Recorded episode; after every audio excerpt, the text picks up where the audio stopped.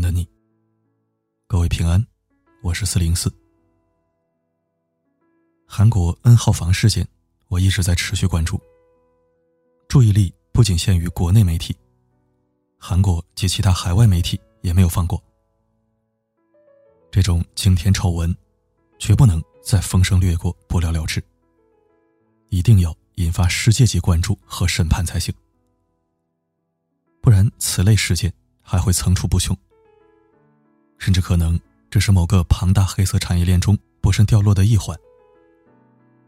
要查就查到底，要追就追到根，要打就打到死，要灭就灭到绝。今天，新浪微博根据报道了此事进展。韩国 N 号房事件，一位受害人首次发声。称这段惨痛经历，让他患上了严重的躁郁症和忧郁症。自己改过电话，搬过家，有一阵子甚至无法离家，因为总感觉被跟踪。出门时，我不想让任何人注意到我，因此全身包得密不透风，连夏天也一样。他认为，未成年人受害者或可能多过成年人。因为双方接头的应用软件上多半是学生，他呼吁更多的受害人站出来发声，让嫌犯可以重判。我希望他在监狱里关到死，因为根本无法确定他出狱后是否会反省自己的罪行。我觉得这名受害人还是过于善良了，没说把嫌犯处以极刑，只担心其出狱后是否再犯。但理性思考，在监狱关到死，也未尝不是一个绝佳的处置办法。比如，可以和其他更穷凶极恶的性变态们关在一起，从此过上幸福快乐的生活，让博士也能全天候无止境的体验一下曾经 N 号房里的特殊待遇。如此说来，不处极刑，或许是最好的安排。在超过两百万韩国人的愤怒请愿下，N 号房主犯之一博士详细的个人信息被全方位曝光。经过警方的调查和媒体的深扒，更多令人细思极恐的细节浮出水面。这些细节的震撼级别，跟 N 号房一样，任何数字都不足以概括和形容，只能用 N 级别来评定。我们了解的嫌犯赵竹斌，变态残暴、龌龊邪恶，可谓罪恶滔天、罄竹难书。说他是反人类也不为过。但是你知道吗？现实中的赵竹斌是一个热爱公益、奉献社会的好青年。他经常去孤儿院做志愿者，还撰写过反性侵题材的宣传资料，在人前表现得非常正直，尊重女性。然而，在至暗至邪的 N 号房里，他是一只嗜血暴虐的魔鬼，穷凶极恶、惨无人道。曾自称连十多岁的女艺人，都是他手中的玩物和奴隶。你看，魔鬼的脸上从不写满罪恶，他们甚至会把自己包装成顶着光环的天使，骗过常人的目光，绕过苍天的审视。这种邪恶力量惯用的卑鄙伎俩，却总能气势惑众，还屡试不爽。人们总是刻板的聚焦于太过昭彰的显性罪恶，却难以穿透虚假的画皮，看到隐藏深处的极端罪恶。正如那二十六万名 N 号房会员，谁能想到，他们可能正以各种纯良可亲的姿态，潜伏在每个人的周围。隐藏在各种光明磊落的角色之下。如果说赵竹斌和会员们的两面性让人毛骨悚然、无法直视，那么那些神坛之上、高光之下的精英者，他们的乱入，会更让你震碎三观、颠覆信仰。据韩媒最新报道称，接下来还会公布包括知名艺人、体育明星在内的一万名会员信息。让更多性剥削案的加害者得到严厉惩治。知名艺人，体育明星。我不知道这里面还有没有名流政客和富商巨贾。有或没有，已经不重要了。因为灵魂和品行这种虚妄之物，向来和能力、地位、财富、阶级无关。我只希望，公开赵主斌的信息，只是正义到来的第一步。曝光参与作恶的精英名流是第二步。后面有多少步就走多少步，直到把这条审判罪恶、制裁妖魔的经世之路走完。把这一路野蛮生长、肆虐人间的毒草荆棘斩断，让作恶者万劫不复，帮受害人永绝后患。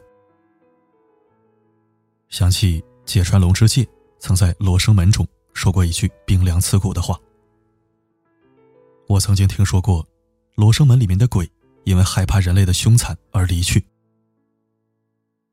时至今日，我才真正读懂芥川先生这句话的深刻含义。”不愧为世界级人性写实主义的文坛巨匠。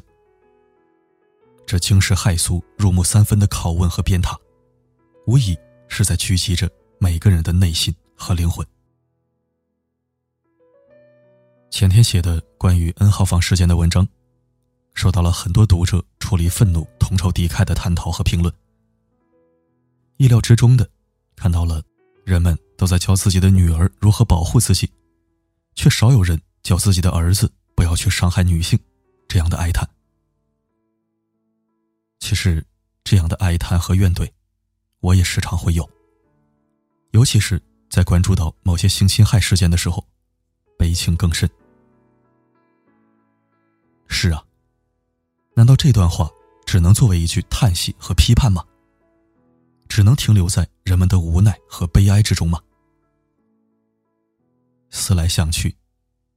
或许，确实是无解的，因为这个世界，做父母不需要品行考试，进社会亦不存在平行考试。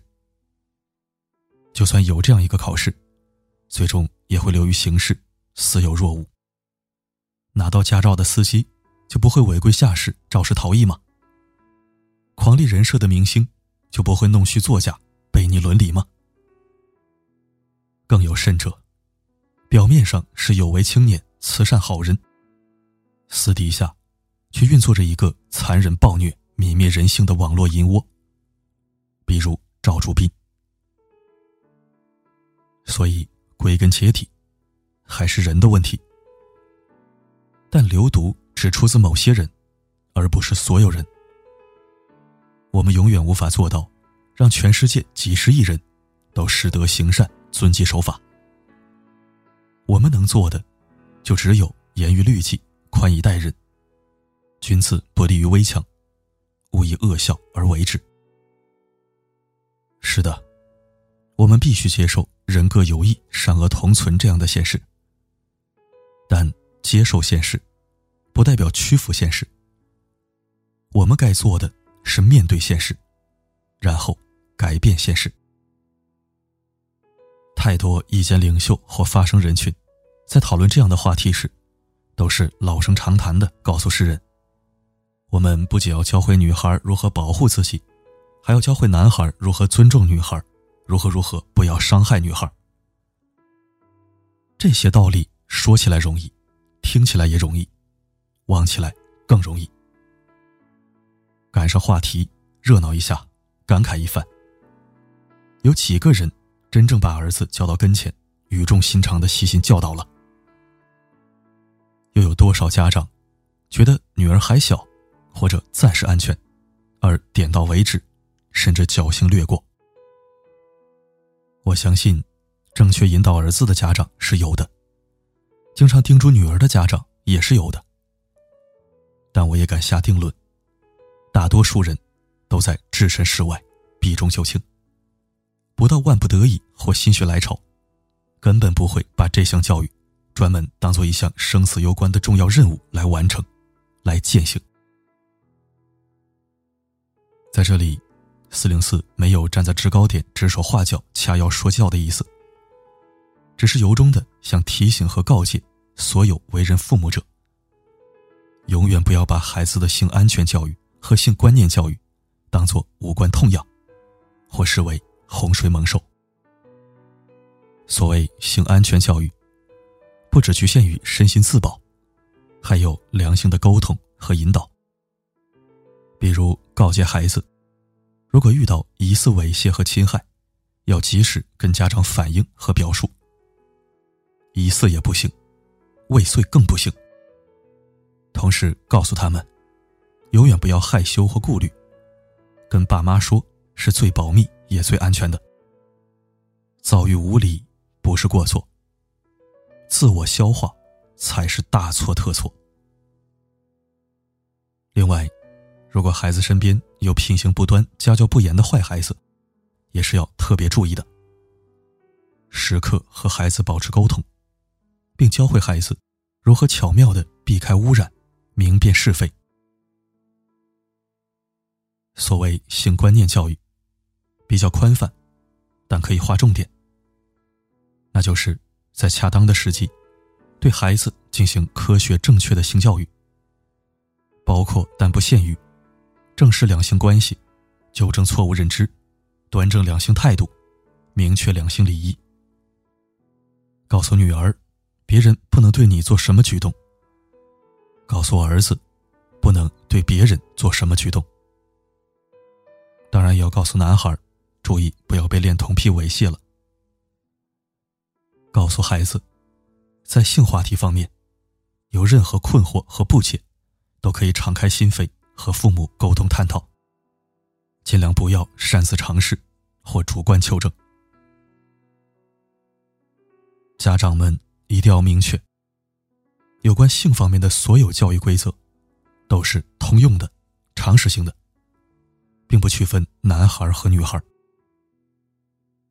所以，不要总是在讨论悲剧的时候感叹悲剧了。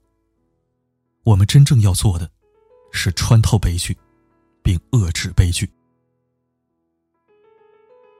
遏制悲剧，除了需要每一个人从源头行动、以身作则。还有一个行之有效、直达病灶的绝好办法，那就是人类社会乃至整个世界的同心同德、通力配合。这次，百万韩国人请愿公开 N 号房所有主谋和帮凶的详细信息的行动，就是一个良好的开端。我觉得这项举措应该普及到全世界、全人类，让所有参与过性剥削。性奴役和性侵害的双面人，无处遁形，付出代价。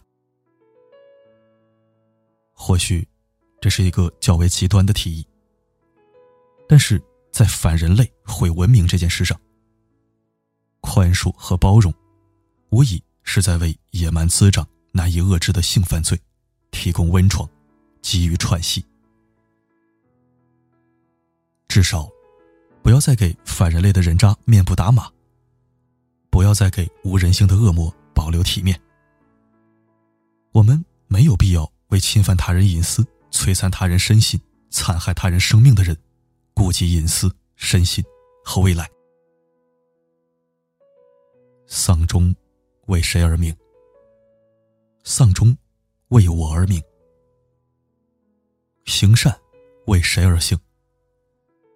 行善为我而行。希望这世界上的每一个人都能严于律己，宽以待人，有所忌惮，有所持守，听得见丧钟，也觅得见光明。